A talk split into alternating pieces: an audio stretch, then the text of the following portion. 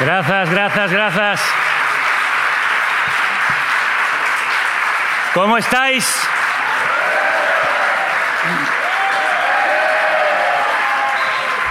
Os echábamos muchísimo de menos, sí señor. Después de un año y medio de pandemia que nos ha impedido venir a veros, que nos ha mantenido a distancia, separados, por fin podemos reencontrarnos. Bueu es el puerto del que parte nuestro barco a la deriva cada nuevo curso. Para nosotros sois el faro que ilumina el inicio de nuestro viaje. O como dice la poeta galega de este programa, Celtia Tabeallo, Bueu é a luz do candil que nos alumea cada comezo de tempada. Benvidos e benvidas a la República Independente da Radio. Welcome to Carne Corne Cru Cruda, Cruda, the album. Join us for danger, excitement, innovations. Bueu se ha convertido en nuestra segunda casa. Su Festival Internacional de Curtametrajes es el primero que nos ofreció refugio cuando nos echaron de la radio pública. Y aquí venimos desde entonces cada año si no hay pandemia que lo impida. Por eso nuestro agradecimiento a Manuel Pena y a todo el equipo del festival es incondicional y eterno y os pido un aplauso muy fuerte para ellos y para ellas.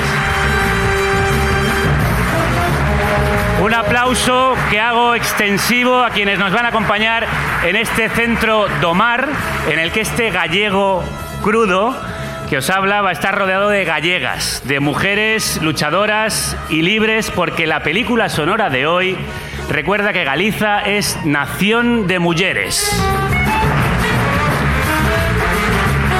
Mujeres como Aida, Olaya, Isabela, que van a poner la banda sonora a las historias reales y de cine que hoy os contamos. Favoritas del público para representar a España en Eurovisión 2022, las pandereteiras y cantareiras que están revolucionando la música de raíz galega, Tansugueiras. Arroleia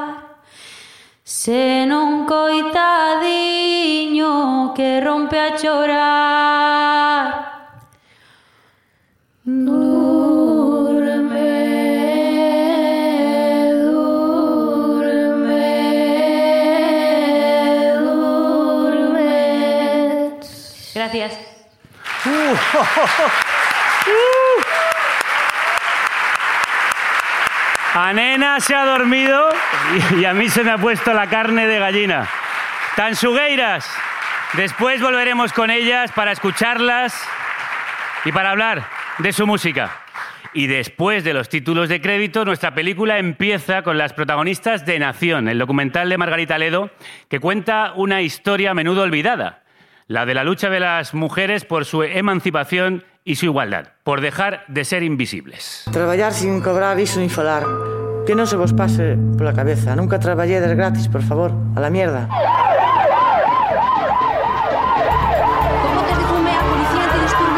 de. Traballar sin cobrar, eso ni falar.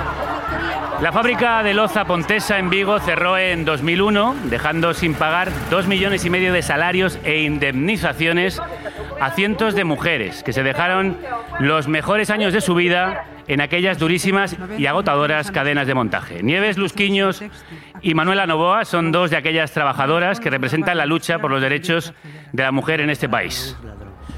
Bienvenidas, bienvenidas. Gracias, gracias. Acercaos al micrófono, por favor. ¿Cómo era el trabajo en Pontesa? A ver, empezamos, nos empezamos a traballar con 14 anos donde había que traballar 55 horas semanales Isto falando galego, non sei se podo... Sí, yo creo que se va entendiendo. Pero ¿Se va sí. entendiendo? Bueno, a ver, Es para el voy, voy a intentarlo. ¿no? Ya, lo que pasa es que me cuesta porque hablo siempre gallego, ¿no? Entiendo. Entonces me cuesta más. Y que eso, que con 14 años trabajabas como los de 18 y 30, pero cobrabas la mitad. Ah, amiga.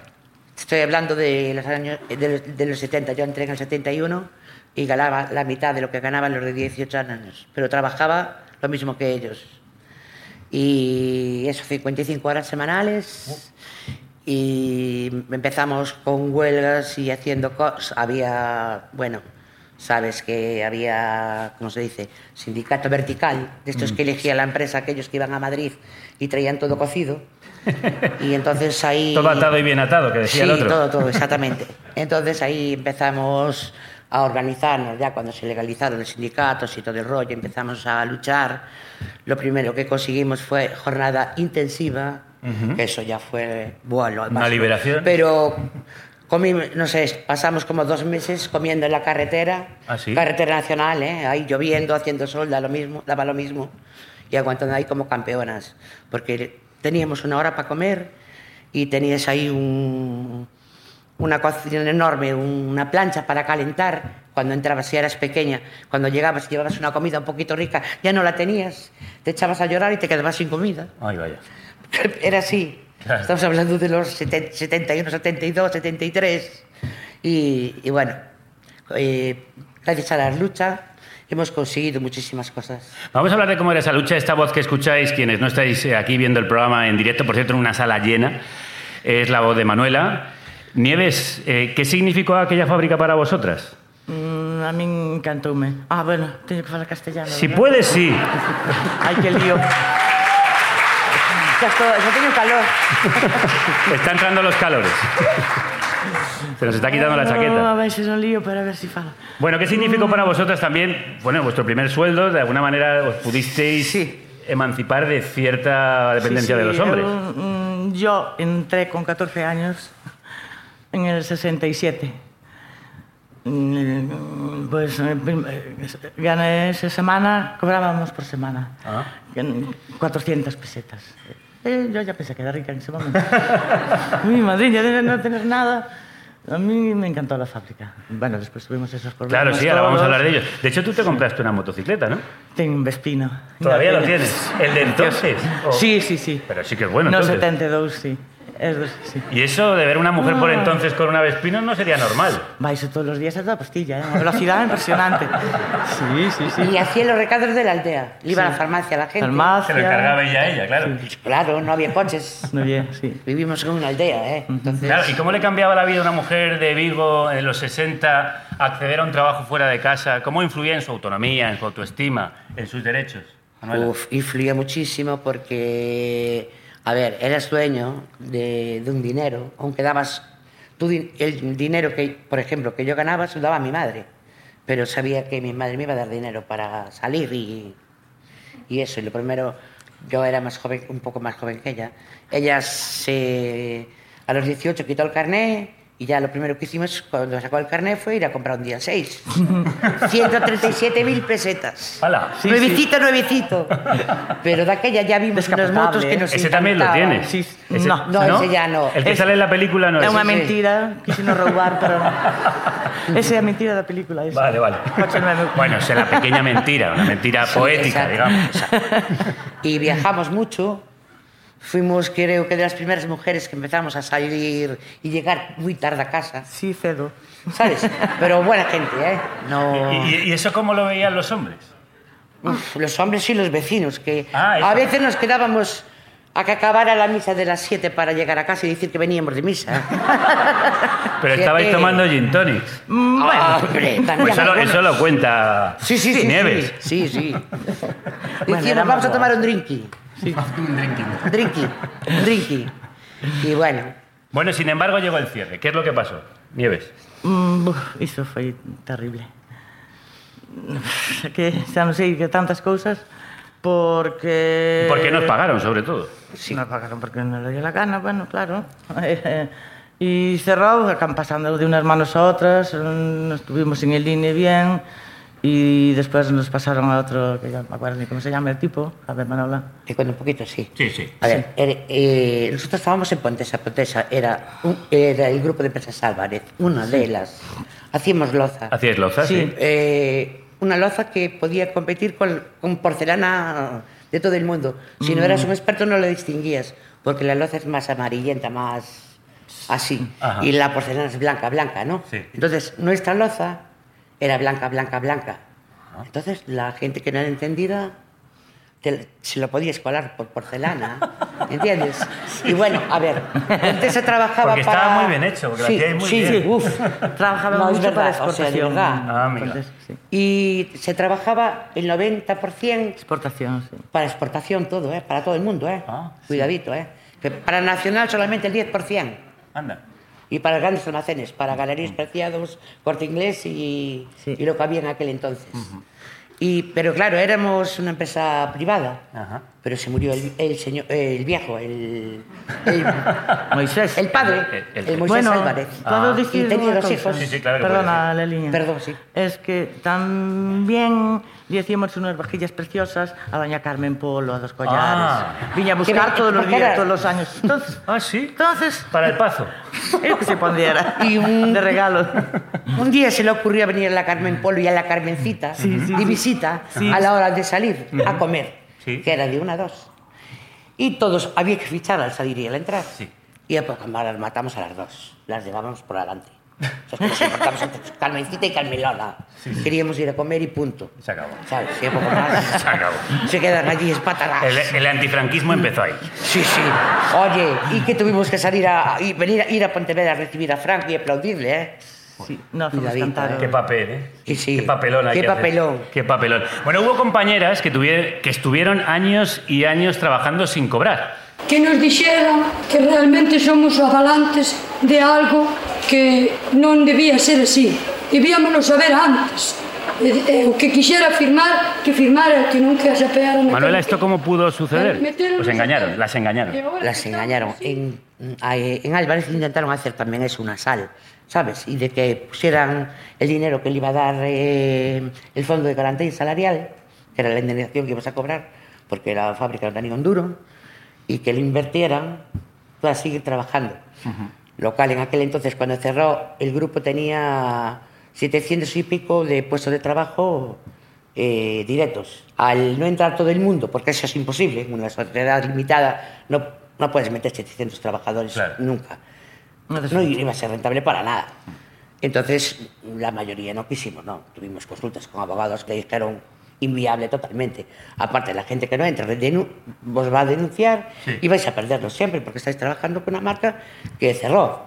Y al final, pues, entró una gente ahí, Non durou nada, non. nada. ¿Y qué hicisteis para reclamar vuestros derechos? ¿Cómo os organizasteis en la lucha, Nieves?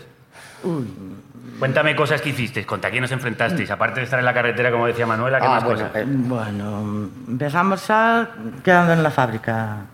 Mm, ¿Cuánto tiempo pasamos en la fábrica? Durmiendo. Durmi- Bueno, quedamos allí, no Ah, ese ¿dormíais día. allí? Sí, sí, sí.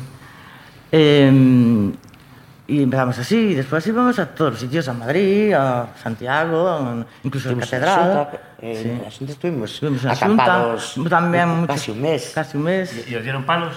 Eh, la catedral, el señor Rouco Varela, que, que nos dejó escuchar cinco misas seguidas y después llamó a la policía y dijo, ala, sacaros fuera. Eh, Dispérsense. Y en volandas. No, no, nos llevaron en volandas y sí, ala, salimos como Fuera. marqueses.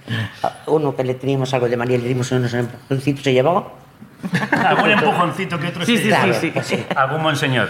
Bueno, en palabras de su directora, Nación es una película de clase, es una película feminista sobre la sororidad, es una película sobre el cuerpo y el deseo de las mujeres, y es una historia de mujeres valientes que enseñan los dientes.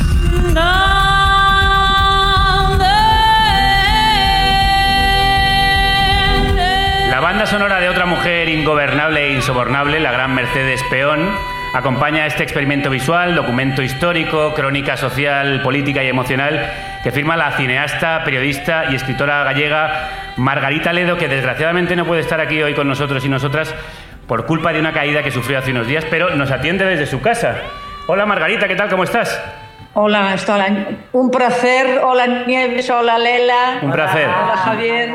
Hasta xugueiras con ese rolo xa me deron tampouco un pouco máis de enerxía, deronme.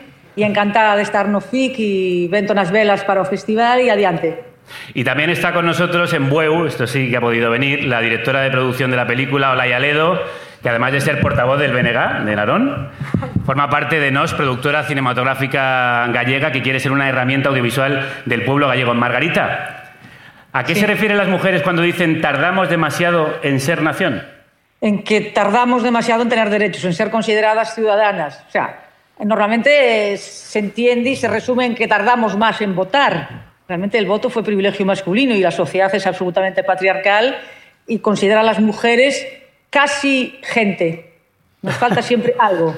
Casi. Entonces, como, como le tenemos que dar la vuelta y no queremos ese modelo, decidimos enseñar los dientes. Y para enseñar los dientes está este camino de, de sororidad, de aprendizaje y lo que me enseñaron ellas también al, al meternos en esta aventura maravillosa que es eh, sentirnos nación, sentirnos comunitas y actuar como tales en el espacio público haciendo todo tipo de, labores, es decir, no solo aquellas consideradas femeninas. Nieves hace un muro seco que es un prodigio y, con muchas capas que tiene que ver el pasado con el presente, con el futuro que queremos construir, que también son las capas que utiliza Mercedes Peón en la banda sonora, con la voz, con mucho registro.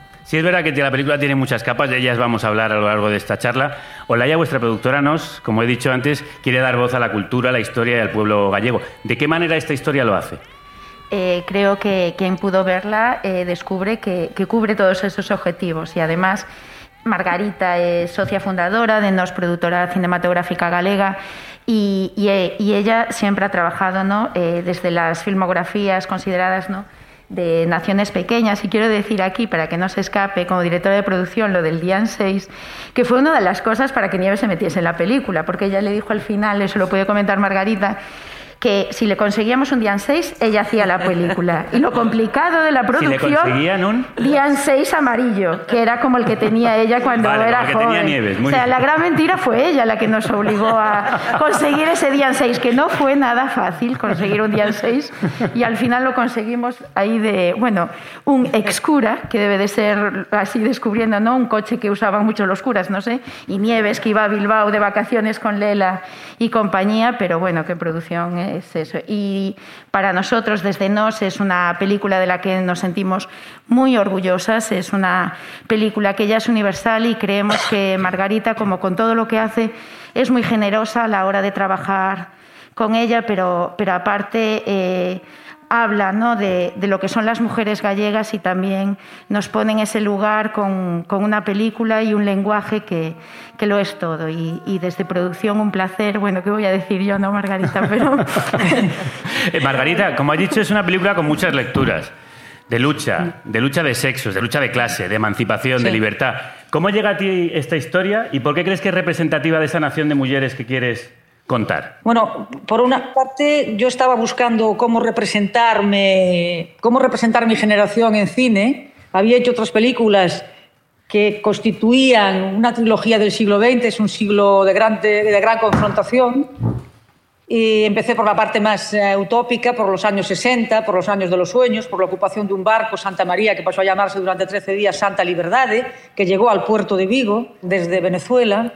Seguí por la parte de gran confrontación, la guerra civil, a través de la figura de Enrique Lister y de su familia gallega, que un hermano aún no apareció su cuerpo, otro fue fusilado en, en, Boisaca, eh, las hermanas absolutamente acosadas y abusadas, Manuela y Aurora, y por lo tanto un lugar en que no hubo frente de guerra, sino solo represión, como fue el caso de Galicia, que aún estamos reivindicando poder contarlo todo y poder decir los nombres sin tener que ir a juicio, como fueron hace unos años algunos historiadores como Dionisio Pereira, por decir quiénes fueron los asesinos. Y la tercera parte fue la gran migración de las mujeres a América, en la cicatriz branca, las mujeres que migraban solas por diferentes razones. La gran migración última fue en los años 50 y a partir de ahí me faltaba hacer mi generación. Ellas son mi generación. Nieves, las mujeres que accedieron al trabajo industrial en los años 60, 70, que supieron organizarse, que supieron organizarse también en el espacio público con derecho a la fiesta, al gin tonic que comentabais. al drinking. A, a, hacerse con un vespino,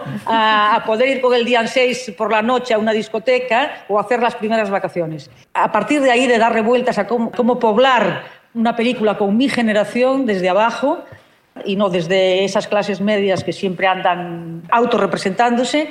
Vi un pequeño vídeo en una web del Ayuntamiento de, Pontevedra que se llama Do Griso Violeta, esa web de Lorisa Violeta. Vi a una mujer en una huerta liando un cigarro y mirando para la esa, cámara. De repente, dice, de repente mirando a la cámara dice esa frase que se convierte en el talismán Nunca traballedes gratis, por favor, a la mierda. Lo que a mí me gustó fue el a la mierda.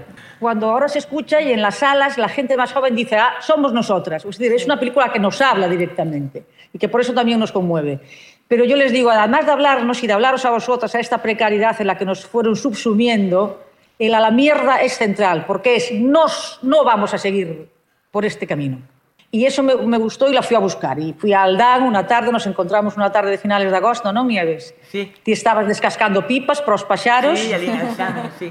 Porque decía que xa non podían comer nas leiras, no. que non había comida. E empezamos a hablar de cosas borrosas. Yo no sabía cómo decirle que quería hacer una película, que estaba en pánico, y por lo tanto hablaba y hablábamos. Y y entonces le empecé a preguntar también lo que preguntaste tú, Javier. Cuando cobras por primera vez, ¿qué, qué sientes? Porque yo también sé que cuando cobré por primera vez, al entrar en la redacción de un periódico, también me sentí capaz de, de, de hacer muchas cosas. Y empezamos por aí a hablar e me contou lo del, lo del Dian 6 e dixo outra frase, dixo, cando vexo pasar un por arcade, entra unha morriña. o sea, pasaba uno por arcade que foi el que tuvimos que robar, tuvimos que buscar un coche e, y robarlo para la película. Lo roba Nieve, lo hace muy bien. Dice que yo muchos de los elementos, yo trabajo también mucho al azar, lo que va apareciendo, que decir, la vida va surgiendo a medida que vas haciendo la película. Y eso y, también le da y la vamos incorporando.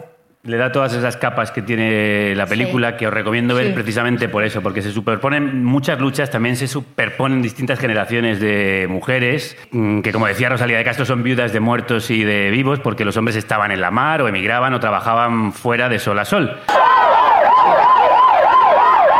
Y se ven de hecho fotografías de distintas épocas, de mujeres saliendo a la calle, enfrentándose, Manuela, contra un mundo de hombres, ¿no? Sí, sí Ellas son las precursoras de- del 8 de marzo y en Galicia que hay movilizaciones muy, muy, muy grandes y, y hacemos...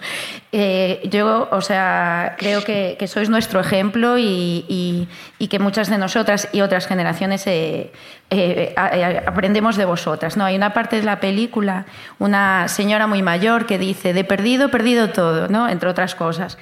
Y yo he Sí, escuchado a mi abuela decir de eso.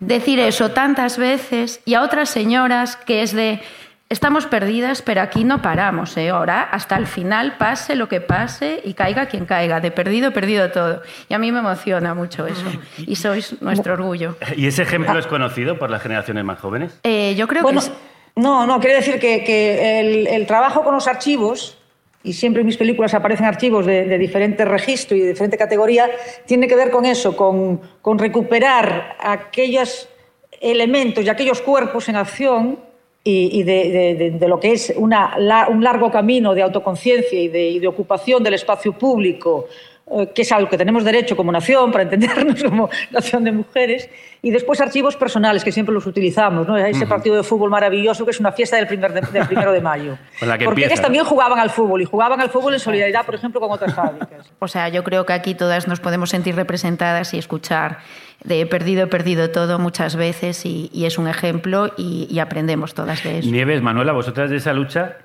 ¿qué os ha quedado? ¿Qué sacasteis? Amistad Moita, moitas cousas, claro. autoestima De todo, todo. E hasta o final, isto, isto da película que eu quedo alucinada. Cando me apareceu pola casa para fazer a película. Ai, que teña que falar castellano. Que sí, Vai que no. que está No, bien, no, que vale. Tú, tú a los...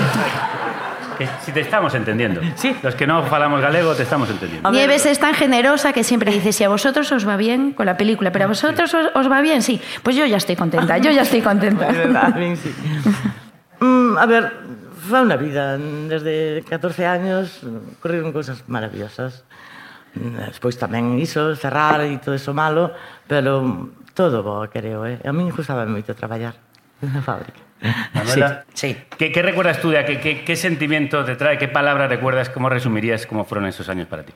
Estos, esos años fueron al principio maravillosos. Sí que fueron. Después al final fue horrible, una como una pesadilla, porque mm, nos cogió el INI, ¿no ¿sabes? Estaba gobernando el PSOE en ese entonces. Y dijo el señor don Felipe González, todas las empresas que haya en España que sean deficitarias, las vamos a poner bien para que las cojan personas y tienen para adelante con ellas. Y entonces pues nos regalaron a unos valencianos, ¿sabes? Amiguitos de, Del amigo. del amigo. Del amigo. Y llegaron unos y ya empezaron no pagándonos pagas extras, que nosotros teníamos tres. Y seguimos trabajando igual, ¿sabes? Mucho más, porque, en fin. Y aparte, Pero de aquella lucha, ¿qué Y- te ha dejado a ti? yo sé que hice todo lo que pude. Y luché todo lo que pude y lucharé hasta que me muera. Pues eso es. Vale. Y entonces, No, y pues, siguen, y siguen, claro. eso. No, y son capaces de seguir. Margarita, y en una frase que me tengo que despedir, que tengo más, que tengo más invitadas. Para ti, ¿qué cuenta la historia de estas mujeres? Cuenta que somos capaces de autorrelatarnos, ellas se cuentan y al contarse nos cuentan a nosotras mismas. Por lo tanto, esa sororidad que crearon a través de la lucha, a través de la fiesta, a través de reconocerse, la siguen expresando en la película. Ellas se meten en la película para sí mismas y para nosotras. Por lo tanto, esto tiene que ver con cómo nos configuramos a través de su propia dignidad y de no sentirse sometidas, de sentirse libres y actuar como tal, enfrentándose a fuerzas mucho mayores que actuar como personas libres. Nada, y creo que es importante porque cuenta la lucha sindical de las mujeres, que siempre parece que la foto y la imagen ¿no? del hombre y tal, que también es necesario, pero esto refleja y memoria histórica y muchas cosas. Margarita, Olaya, Manuela, Nieves. Muchas gracias. Muchas gracias. Muchas gracias. Gracias a vos. Un rico. un también dedicamos, sí. dedicamos el siguiente tema de Tan Sugueiras. ¿Ya podemos marchar? Sí. ya se puede marchar, me pregunta Nieves, sí, se puede marchar. Este tema de Tansugueiras que vais a escuchar es para vosotras porque ellas son herederas de ese espíritu de lucha feminista y de valentía.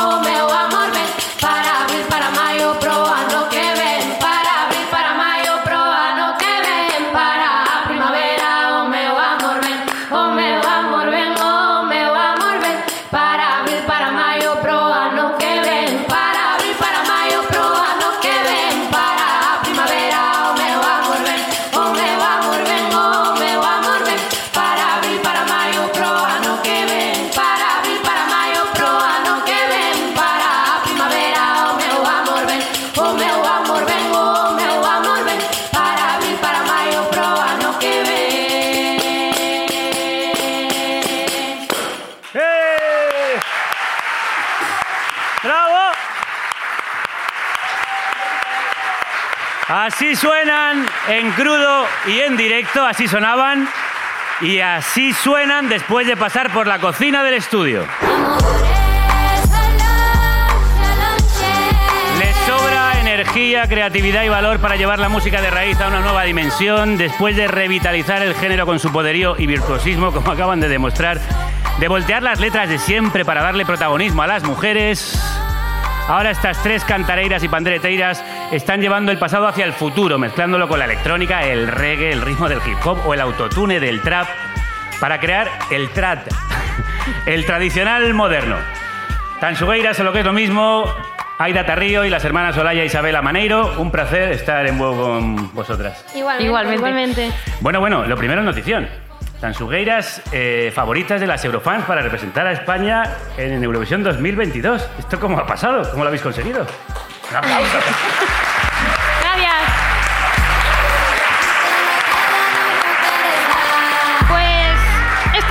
que pasan en la vida que no te las esperas y, y pasan. La verdad es que estamos súper agradecidas. Mm, La gente nos pregunta si nos apuntamos en algún lado.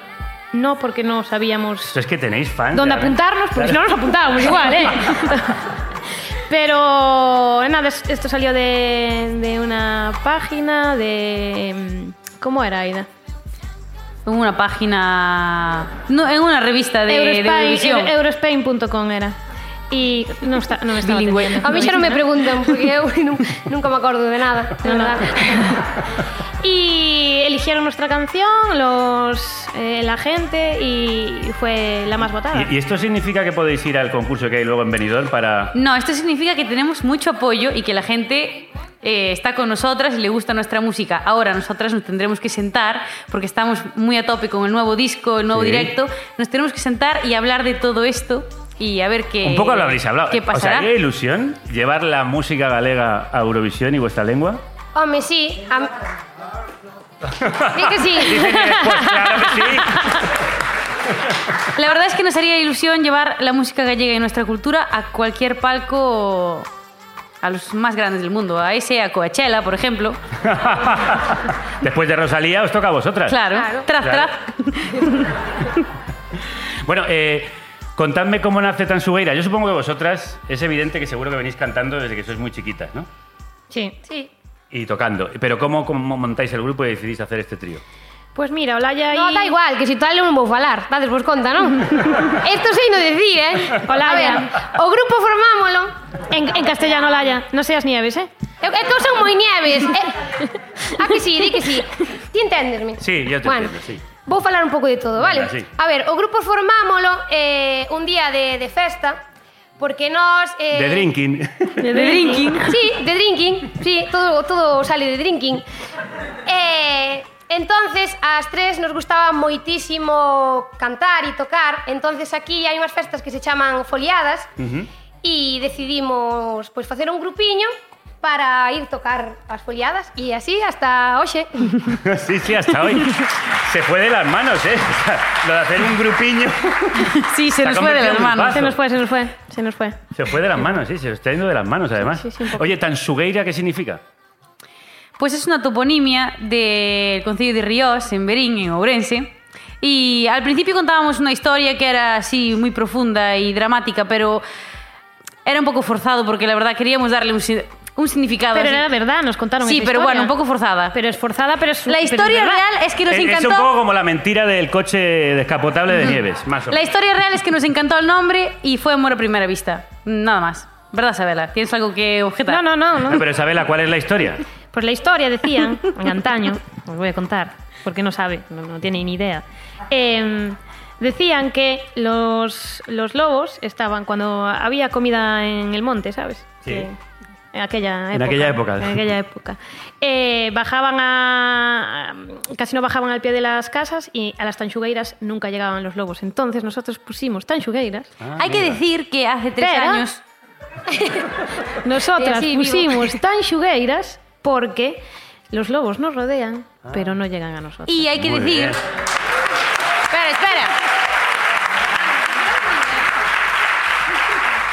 Es que esto tiene tela. Porque Pero que ahora quiere que le aplaudan a ella, ¿entiendes? Claro. Yo quedé aquí, Aida, ya está. Lo No, mejor no. de la entrevista No, es que ya Aida está quiere dicho. añadir algo más. Claro, lo que voy a decir yo- aplauso. ¿Qué es aplauso? Bueno. Ahora voy a hacer que tu historia Crezca tenga, claro, sea verídica de verdad. Hace tres años hubo unos incendios muy grandes en Ourense y se quemaron todas las fincas que estaban alrededor, Ajá. menos las tanchugueiras. Ah, esa es... Bueno, qué bonito. No, hay, que, hay que decir que ha- le ha dado el colofón. y, pues, bueno, ¿y quién es el fuego y quiénes son los lobos que os rodean pero nos tocan? Pues los lobos son toda esa gente que, que va en contra de lo suyo, ¿no? De nuestra lengua y, y de nuestra cultura. Esos son los lobos principalmente. Eh, los lobos son esa gente que, que no, no nos deja ser nosotras o no nos dejan ser a las mujeres nosotras. Eh, los lobos son toda esa gente que, que busca, pues, quitarnos nuestra, nuestra vida o nuestras prioridades para que ellos pues crezcan un poquito más. Entonces es- son los lobos y nosotros pues somos las tanchugueiras. Pues no llegan, sí, efectivamente, a las tanchugueiras. Hablando de mujeres, venís de una tradición ancestral de mujeres, las cantareiras y pandereiras. ¿Qué papel tenían en la música tradicional? Home, pois todo. As mulleres eh, levaban a raíz e facían festa e a mesma vez pois encargábanse de todo, porque non nos olvidemos que Galicia é un país de matriarcado, aínda que non nos reconozca a xente. Era os que as que levaban pois a casa ou traballaban pois na horta, eran os que levaban o pan realmente e as que facían festa, o sea, todo. lo mejor de la vida. Lo mejor, lo más importante, además de dar la vida, que de sin dar ellas, la vida. sí que no hay nada. Mencionaba en vuestra presentación esto de OTRAT o el TRAT, este juego de palabras con el trap. Está en auge la reivindicación de las identidades culturales renovadas por nuevos géneros. Pienso en Bayuca, pienso en Rodrigo Cuevas, pienso en María José Yergo, pienso en vosotras. ¿Era necesaria esta revolución? ¿Por qué creéis que está sucediendo además? Sí, yo creo que, que es necesaria la revolución porque, porque hay que dar pues voz a las a otras lenguas cooficiales también en, el Estado y voz a, a todas las culturas. Y creo que, que la gente pues va abriendo un poco de las miras y, y se va dando cuenta que, que todo suma, ¿no? Que no, que no resta. Eh, ¿Desde cuándo saber varios idiomas resta? ¿Desde cuándo eh, conocer varias culturas resta? No, sino suma. Entonces, pues creo que, que nos estamos dando cuenta que, que tenemos pues eh, oro en, en este Estado español y que, y que tenemos que, que ir cogidos de la mano y no estar seguido peleándonos unos con otros. Creo que esa es la... No puedo estar más de acuerdo.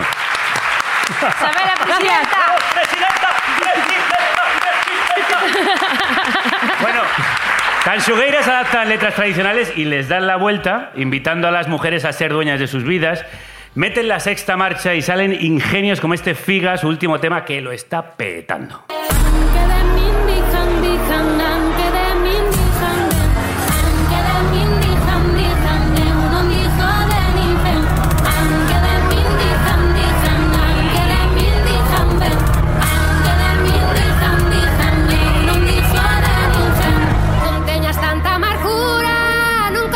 Barbaridad de tema os ha quedado. Eh, Gracias. ¿De dónde salió la idea de invertir los roles en las canciones tradicionales, Aida? ¿Cómo de invertir los roles? Bueno, eh, creo que cogéis las letras tradicionales y muchas veces cuando la- era, era el vale, vale. Aida, Es ¿dónde que- salió lo Es de cuando, darle la vuelta? Cuando hablo en mi gallego, tú no me entiendes. Es que me vacunaron hoy y el 5G no lo, no, ¿sabes? No No lo, pilla. Ah, vale. Bueno, ya después del Google Translator ya sabes de qué te estoy hablando, ¿no? Sí, creo que sí. Bueno, yo voy a contestar una cosa y si no, pues ya se lo pregunto si a Isabela, que dejes de hablar. Pues eh, nosotras necesitábamos eh, invertir los roles di- Se porque dice así, ¿no? sí, sí. Hay muchas coplas eh, que tratan a, a la mujer y nos dejan, eh, bueno, por los suelos. Entonces nosotras, que somos mujeres empoderadas, eh, es necesario cambiarlas porque no nos queremos dejar así. Y aunque sí que es verdad que yo creo que está bien que se mantengan a un margen, pero que se sepa que están ahí para saber lo que tuvieron que sufrir eh, las mujeres de antes, es eh, inviable que las cantemos a día de hoy. Y hay muchas, muchas, hay algunas que, o sea, las lees y dices tú, madre mía. De ¿Cómo verdad, qué ¿eh? cosas dicen, por ejemplo? A ver, yo qué sé. bueno, le Aida. quitaba. En forma bonita, Aida. en forma bonita es, le quitaba la flor así eh, fuertemente, ¿sabes? Ajá, la, la violaba. Efectivamente. y, pero de esas muchísimas. Y después hay otras que hablan de lo mismo, pero así con un mensaje entre líneas que también hay, hay que evitarlo. Y claro, y nosotras eh, lo que queremos hacer es que todas esas mujeres que lucharon para que nosotras estuviéramos aquí, pues no perderlo. Entonces Claro. es nuestra, nuestro deber, creo yo. Sí, y bueno, y vuestro deber además lo estáis llevando aún más lejos porque estáis transformando esa música de raíz en una música absolutamente actual, incluso diría que futurista. Dale.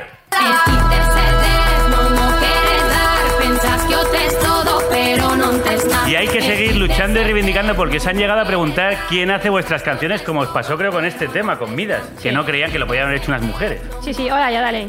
Eu prefiro non contestar este tema, porque eu son como a nieve, sabes, que a veces emociono me demais, entonces saber... No, dale, dale. A ver, eu que sei, quen o fixo? Pois, obviamente, nós sí que é verdad que está tan ben feito que parece que non o fixamos nós, pero sí. Eh...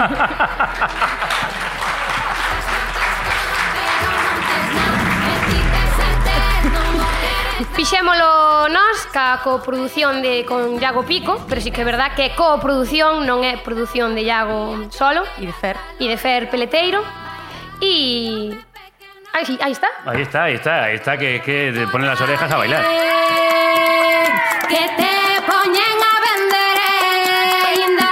¿y no os da vertigo esta mezcla, este paso que estáis dando además cada vez a pasos más agigantados? Yo veo ya mezclándolo, ya no sé de qué va a ser lo siguiente, pero veo que está evolucionando a muchísima velocidad la música de Tansugueiras. Sí, a ver, un poco de vértigo sí que da a veces. Sí que da porque hay más gente que nos conoce, sí que ya pues ya hay una expectativa a la hora de, de crear tu música y, y intentamos que no nos frene. Nosotras siempre decimos que el día que hagamos algo que, no, que, que hagamos algo forzado, pues no, no va a salir, no, no va a tener ninguna repercusión, porque nosotras no estamos convencidas. Pero nada, estamos muy tranquilas y te voy a decir por qué. Porque tenemos tanto trabajo, tanto, que no nos da tiempo ni a pensar. Sí, no paráis además, te da paramos. además. Y además todo soldado, todo vendido. Sí, eh, no, no, no nos da tiempo. Es que soy aquí, mañana no sé dónde, pasado no Y estáis dónde. preparando un disco. Claro. Sí, sí, y un nuevo directo que el verano que viene ya con lo podemos. toda esta parafernalia Claro, es que- musical, que esto va a ser difícil ponerla en escena. No, No, no, te no. creas. Nosotros también lo pensábamos hasta que nos pusimos y dijimos, bueno, pues somos unas cracks, podemos con todo. Bueno, pues como cracks, como cracks que sois en todo lo que hacéis, antes de despediros, creo que tenéis un podcast, ¿no? Sí, Bueno, pues quiero pediros consejo. Porque yo hago un podcast también aquí con unos amigos y amigas, sobre todo amigas, y como expertas en la materia, ¿qué nos podríais eh, recomendar para Mira, hacer un buen podcast? sobre todo que no te pongas nervioso. Al principio da Vale. un poco de. ¿Sabes? Ser tú mismo, Ser ¿Sí? tú mismo. Lo intento. eso es importante. No sé muy bien quién soy, pero lo intento, me estoy buscando. Aquí Olaya puede hacer terapia, Sí, si sí, quieres. moi intensa. Despois falamos, sí. Y que, que nada, que las cosas que se cuenten sean verdad. Pues es que no se puede añadir más. Con eso solo te puede salir un gran podcast y la gran música que hacen Tansugueiras que después cerrarán el programa con un nuevo tema. Aida, Olaya, Sabela, muchísimas gracias, a las Gracias, tres. gracias. Muchas gracias.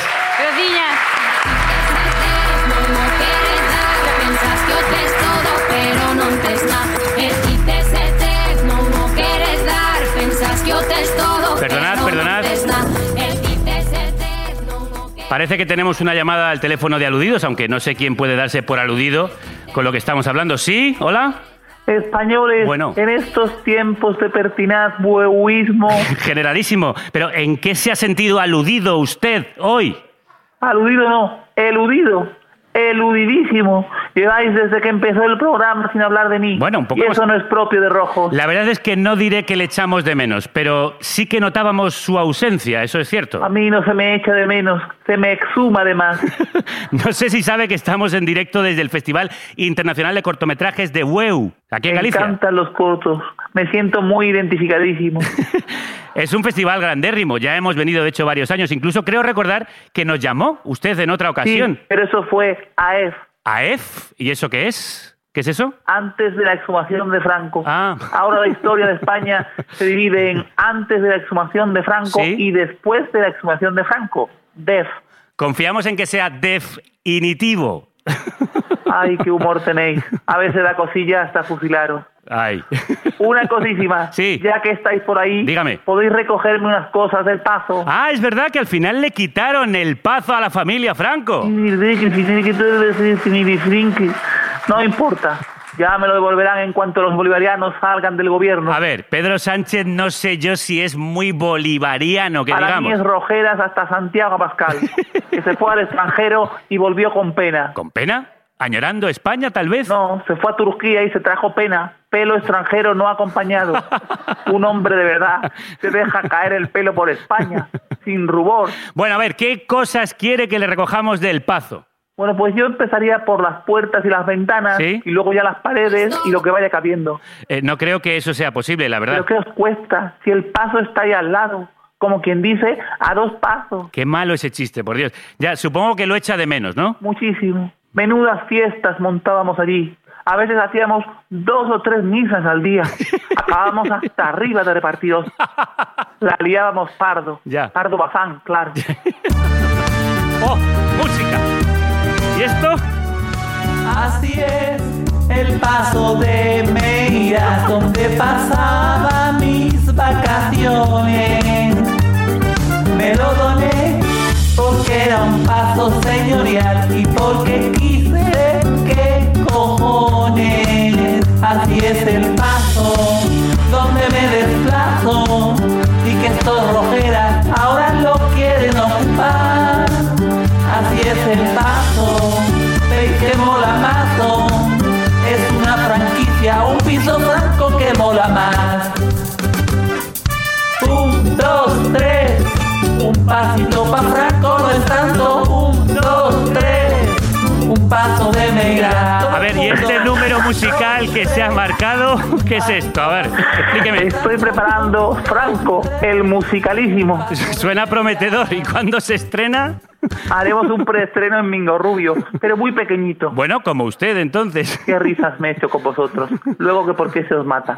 En fin, que quiero estrenar solo entre amigos. No voy a invitar ni a Carrero, porque se guerra un estreno por todo lo alto. Bueno, pues nada, generalísimo. Esperamos más noticias de su musicalísimo. Sí, arriba España y más arriba el paso, para que nadie pueda cogerlo. Así es, el paso de Meira, donde pasaba mis vacaciones. Y de uno que está parado en el tiempo a una mujer que para el tiempo para después ponerlo en movimiento, para animarlo.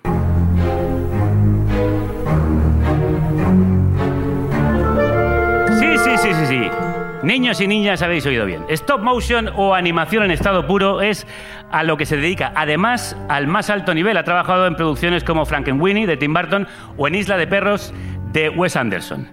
Sonia Iglesias, crudos días. Hola, bu- buenas tardes. Bueno, eh, ¿cuándo y cómo descubriste que el stop motion era tu vocación?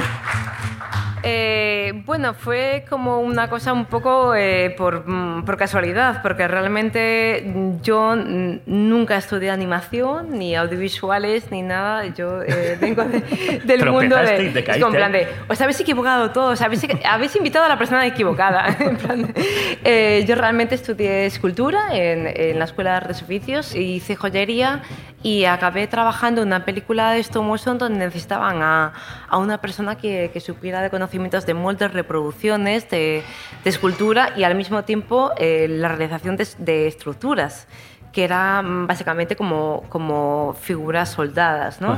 Y, y entré ahí por casualidad y me gustó y, y seguí trabajando en este, en este mundo. De hecho, lo que haces tú fundamentalmente son estructuras como el esqueleto de los muñecos, Sí, ¿no? Digamos que, mi, especiali- que mi, mi especialización son las estructuras, los esqueletos de, de los muñecos de stop motion. ¿Y esto cómo se hace? ¿Qué, qué- cómo se hace? Claro. Bueno, es como hacer un esqueleto en función a cómo se mueve el muñeco, si es un, si es un personaje gordo, delgado, o si utiliza mucho los brazos. A ver, digamos para la gente que no conozca el stop motion, es una animación, una técnica de animación que se hace por una sucesión de fotografías, 12 a 24 fotografías en un objeto real, de imagen real, ¿no? Puede ser arena, eh, una persona o un muñeco, ¿no? Yo trabajo con puppets, o sea, muñecos. Entonces sacas como 24 eh, fotografías para hacer un segundo y entre fotografía y fotografía tienes que mover ese muñeco, ¿no? Antiguamente se hacían muñecos de plastilina y se pueden mover, en plan, de mueves un poquito, eh, entre foto y foto, mueves un poquito la plastilina, sacas una foto, tal. Esto vale para un cortometraje, para algo que sea un poquito corto, pero para un largometraje, ¿no? Digamos que tienes como eh, 90 minutos de rodaje, quieres algo que sea mucho más estable. Entonces ahí eh, los esqueletos de, de estos personajes, de los puppets, son más eh, profesionales, digamos, pues con unas articulaciones. y Eso se hace de una forma artesanal, que es una especie de, de joyería anatómica Ujú. eh, para que el animador lo pueda mover y que se Y mantenga. que se mantenga justo en esa posición. Bueno, madre mía, tú has entrado por la puerta grande, de, de Galiza para un mundo, ¿eh? podemos decir. O Apóstolo, de Fernando Cortizo, fue la primera película europea stop motion en 3D, ahí trabajaste. Y has llegado a trabajar con la gente que ha hecho Pesadilla antes de Navidad, La novia cadáver o El Señor de los Anillos. ¿Cómo conseguiste llegar tan alto? ¿Trabajar con esos equipos de gente que está un poco en la cima del mundo? A ver, tu- tuve la suerte de que, de que o Apóstolo, que fue la primera película, el, el primer largometraje de stop motion que se hizo aquí en España, eh, tuve la suerte de participar ahí y conocer a un grupo de gente que ya había trabajado, como, pues, como tú dices, en producciones muy grandes. Digamos que veníamos una producción, era una producción tan grande en Santiago que, que- que realmente había... eh, mm, se hablaba poco el español o el gallego, porque era mucha gente que venía de Nueva Zelanda, de, de- de- de Inglaterra, de Alemania, y, y tuve la suerte de, empezar ahí, y a raíz de, esa película sí que mm, hice muchos contactos, pues al parecer se, se me daba bien. Sí, pues está, está claro. Y, Algo debiste hacer. Y tuve esa suerte de salir en un momento de decir, bueno, pues, pues sí, quiero salir de España para seguir creciendo y aprendiendo más cosas. Me gusta esto. Claro, claro. Cuéntanos cómo son esas producciones por dentro. ¿Llega uno a hablar con Wes Anderson? ¿Se pasa Tim Burton por ahí alguna vez? Eh, es complicado porque cada eh, eh, director yo, yo creo que tiene sus formas de trabajar.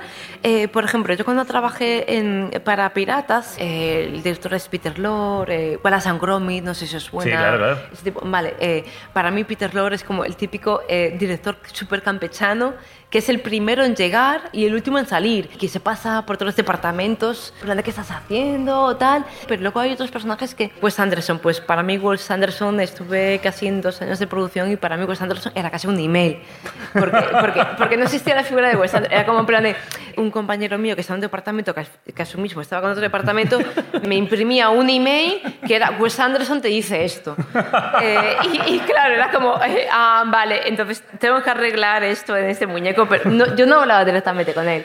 Creo que en el caso de los animadores sí que era más, más directo, ¿no? Pero Claro, no va a estar una- el director ahí viendo como, venga, dale al siguiente es que, movimiento. Es que una... Venga, ahora el siguiente. Claro, es que es muy Muévelo lento. otra vez. Es muy lento, es muy lento. Imagínate, 20 24 fotos por segundo, teniendo en cuenta que se hacen 3 segundos al día cada animador. Claro. Una película de... Tres hora- segundos, tres segundos al día cada segundos, animador. Cada animador puede hacer- Claro, Entonces, pero Wes Anderson dice, no- a mí no me llamáis dentro de un tiempo, porque- en un par de semanas me vais llamando, Eh, cuando haya un minuto me llamáis. Exactamente. Eh, eh, Entonces, una, una película de, de imagen real, digamos que, la- que tú puedes rodar una película en seis meses, Claro. pero, pero es que en estos momentos rodas una película en dos años o tres. Ostras, Pedrín, Sí que Wes Anderson es una persona muy exigente, se nota. que se nota mucho, pero, pero que tiene todo un porqué. O sea, Mm. tiene muy claro lo que quiere y realmente el resultado es muy bueno. Mm. Y él sí que estaba a- atento a todo, pero desde casa, digamos, ¿no? Que, que, que no, que no iba Bueno, todos claro, los desde días, el ¿no? email, Claro, claro. es, eh, Oye, ¿qué ha sido lo más loco que te han pedido hacer? Lo más difícil. Lo más loco... eh, hablando de, por ejemplo, un mecanismo de, res- de respiración, y era como en plan de, bueno, pues queremos que el muñeco se respire, ¿no?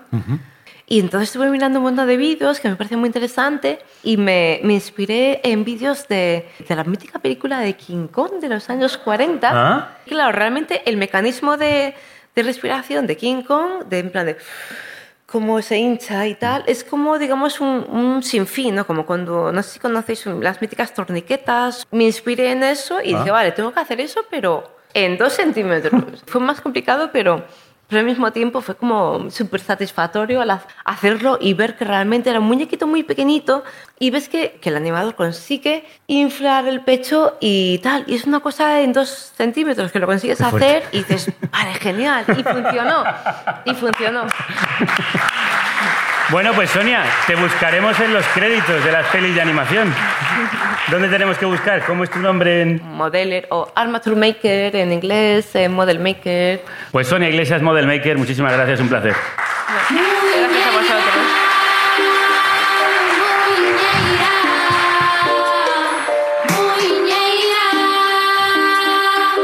Montaña, montaña, montañesa,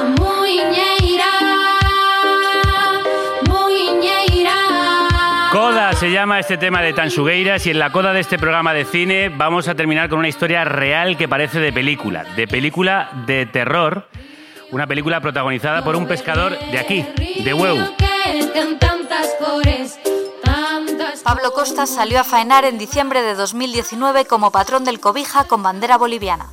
En junio de 2020, una patrulla australiana les aborda en aguas internacionales por sospechas de pesca ilegal en su jurisdicción.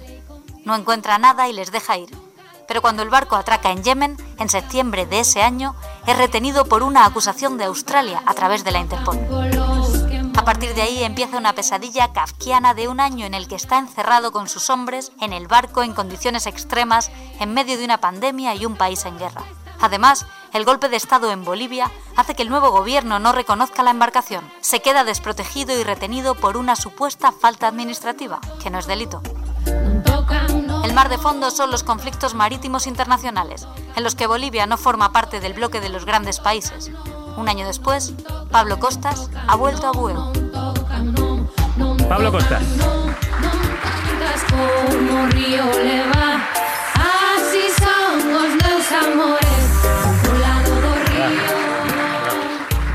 Pablo, ¿cómo estás? Ben, bien, Acércate por favor al micrófono. bien. Sí, hombre, bien, Sí, sí, eh, sí. dentro de lo que cabe. Has estado, cuéntanos, ¿en qué condiciones estabas? Bueno, infrahumanas. infrahumanas, de castigo. Estabais como más de 30 personas. eh, Sí, 32 tripulantes castigándonos. Como judicialmente no, no hay base para, para juzgar delitos extraterritoriales en el país, pues entonces nos estaban martirizando, claro, dilatando sin comida. Todo sin- eso en- encerrados en el puerto, en el barco. en el barco, sin poder salir de ahí. Es muy complejo todo lo que te ha pasado. Pero ¿cómo podríamos resumir El- por, qué, por qué os retienen fondo- en Yemen? El fondo sí es complejo. Sí. Yo emplazo a cualquier abogado marítimo, eh, a la consellera de Pesca, al Ministerio de, de Pesca de Madrid, los emplazo A que investigue. cuatro contra uno en un debate. Porque te acusan de pesca ilegal y... Sí, sí, de pesca ilegal o el fondo de esa acusación. El fondo de esa acusación es la Unión Europea habilita a unas organizaciones regionales de pesca con una licencia y nosotros estamos amparados en unas licencias de pesca de la Convemar. Distintas Dis- a esas en las que está la Unión distintas, Europea. pero a la par. Está escrita también algunas organizaciones regionales de pesca. Entonces, básicamente no respetan el, digamos, la legislación en la que vosotros estáis. No, la pisotean. Y esto es por una guerra, imagino, entre países por el control de las aguas internacionales y es del el, mar. el control de, de los recursos, los recursos alimenticios, los cercos a los países. ¿Tú crees que es por haber ido en un barco con bandera boliviana? Sí, claro. eh, Evo Morales tenía una visión, digamos, de, bueno, internacionalista. eh, Porque además de pueden ser algo ingenuos a, a- a palabras de otros, no mías. Y claro, mm, pensaban que los amigos, hasta le llamaban hermano Pedro a Pedro Sánchez, el que santificó el golpe de Estado. Porque además Golpe de Estado criminal que se produce contra una democracia. que se produce cuando tú estabas en el barco. Claro, son ingenuos. Hay que verlos desde la, la óptica de ellos. Y en ese sentido, ¿tú te has sentido abandonado por las autoridades españolas? Por supuesto. Pueden justificarse erróneamente en los tratados. La Unión Europea está supeditada a lo que digan von der Leyen y los lobbies que presionan a von der Leyen. Entonces, puede ser que, bueno, que defiendan esa postura. Es lógica. Yo tengo mi derecho a defender mi, mi postura de licencias de Convemar y ellos tienen su derecho a defender sus licencias de organizaciones regionales de pesca que están en la Unión Europea. Pero eso contraviene el abuso contra un español. Claro. No tengo pasaporte español. Bueno, pues que, que- dejen poner urnas. Nos vamos de España. Cuando tú llamaste a las autoridades españolas, ¿qué te decían? Excusas. Eh, bueno, usted está ahí en un juicio. Pero señora, ¿en un juicio de qué? Si este país está roto. Porque además, cuando tú recibes la denuncia que viene de Australia, no estás, estás en aguas internacionales. Ah, por supuesto. Claro, estábamos hablando de una supuesta pesca ilegal derivado a una ausencia de bandera forzada por el golpe de Estado, de Mm. En Bolivia. Bolivia. Vale, vale, vale. Eso es la matriz de la mentira. Vale. Y supuestamente, si eso es así, Yemen no tiene derecho a juzgarme. ¿En qué momento se desatasca todo esto? ¿Ha tenido mucho que ver el apoyo de tus vecinos en Bueu, de tu sindicato CUT, periodistas que también han puesto el foco en tu historia? Eso es eh, la clave. Es sindicato CUT que pertenezco a él desde hace muchísimos años, no por estar afiliado apuntado en una lista, Que participas. porque comparto sus ideales republicanos, nacionalistas.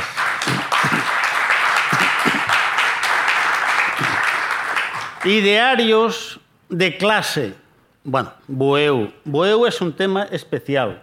Cada pueblo tiene su idiosincrasia. Moaña, bueno, ¿Qué vas a decir tú de tu pueblo? son como son. Tampoco hace falta meterse con el vecino. No. ¿eh? No. Vamos a hablar bien de Bueu y lo dejamos ahí. Cangas es como es también. Vigo también. Cosmopolita, ¿entiendes? Bueu es especial.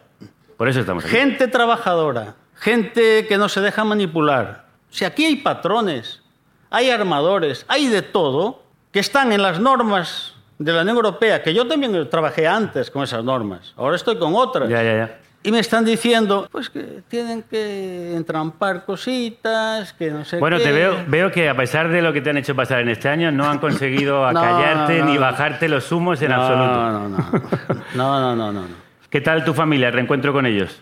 Bien, Un año sin ver a tu hijo y a tu pareja. Dos años. Dos años. por motivo de trabajo. ¿Cómo es eso? Cuando te los vuelves a encontrar.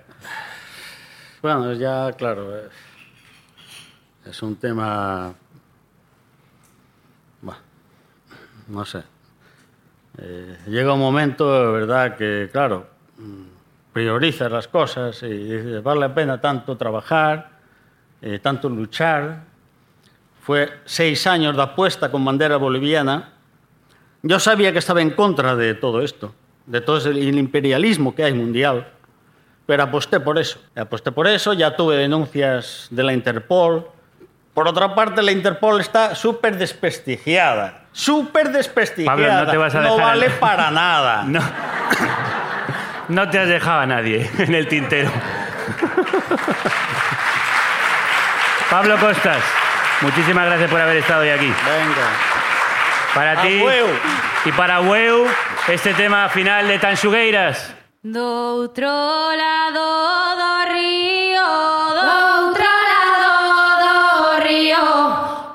encanta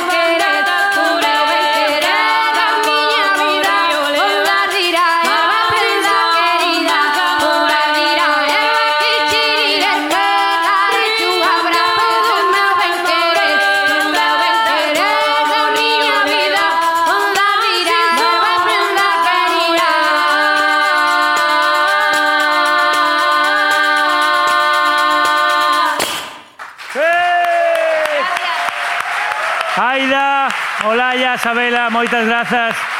Ojalá os veamos en Eurovisión, que sería un puntazo ver a Tansugueiras cantando en galego. Para todo el mundo. Con el querer se han despedido y con nuestro querer nos despedimos. Río verde, río verde. Os queremos y queremos volver. Queremos que Weu siga siendo nuestra casa, queremos volver a veros y queremos que sigáis queriéndonos y haciendo posible que este barco llegue a buen puerto cada vez que sale a alta mar, sorteando el embate de las olas, los elementos y quienes quieren hacernos naufragar. Cantaré. Grazas por facer lo posible, grazas ao festival, grazas de parte desta tripulación formada por Alberto Espinosa Espi en el timón de sonido, Celtia Tabeallo, Manu Tomillo, Violeta Muñoz, Paz Galeana, Rocío y Elena Gómez manejando las velas del guion y remando en la producción, Marta echando las redes, Álvaro Vega en el puesto de vigía con su cámara y el capitán del barco tuerto y crudo, Javier Gallego.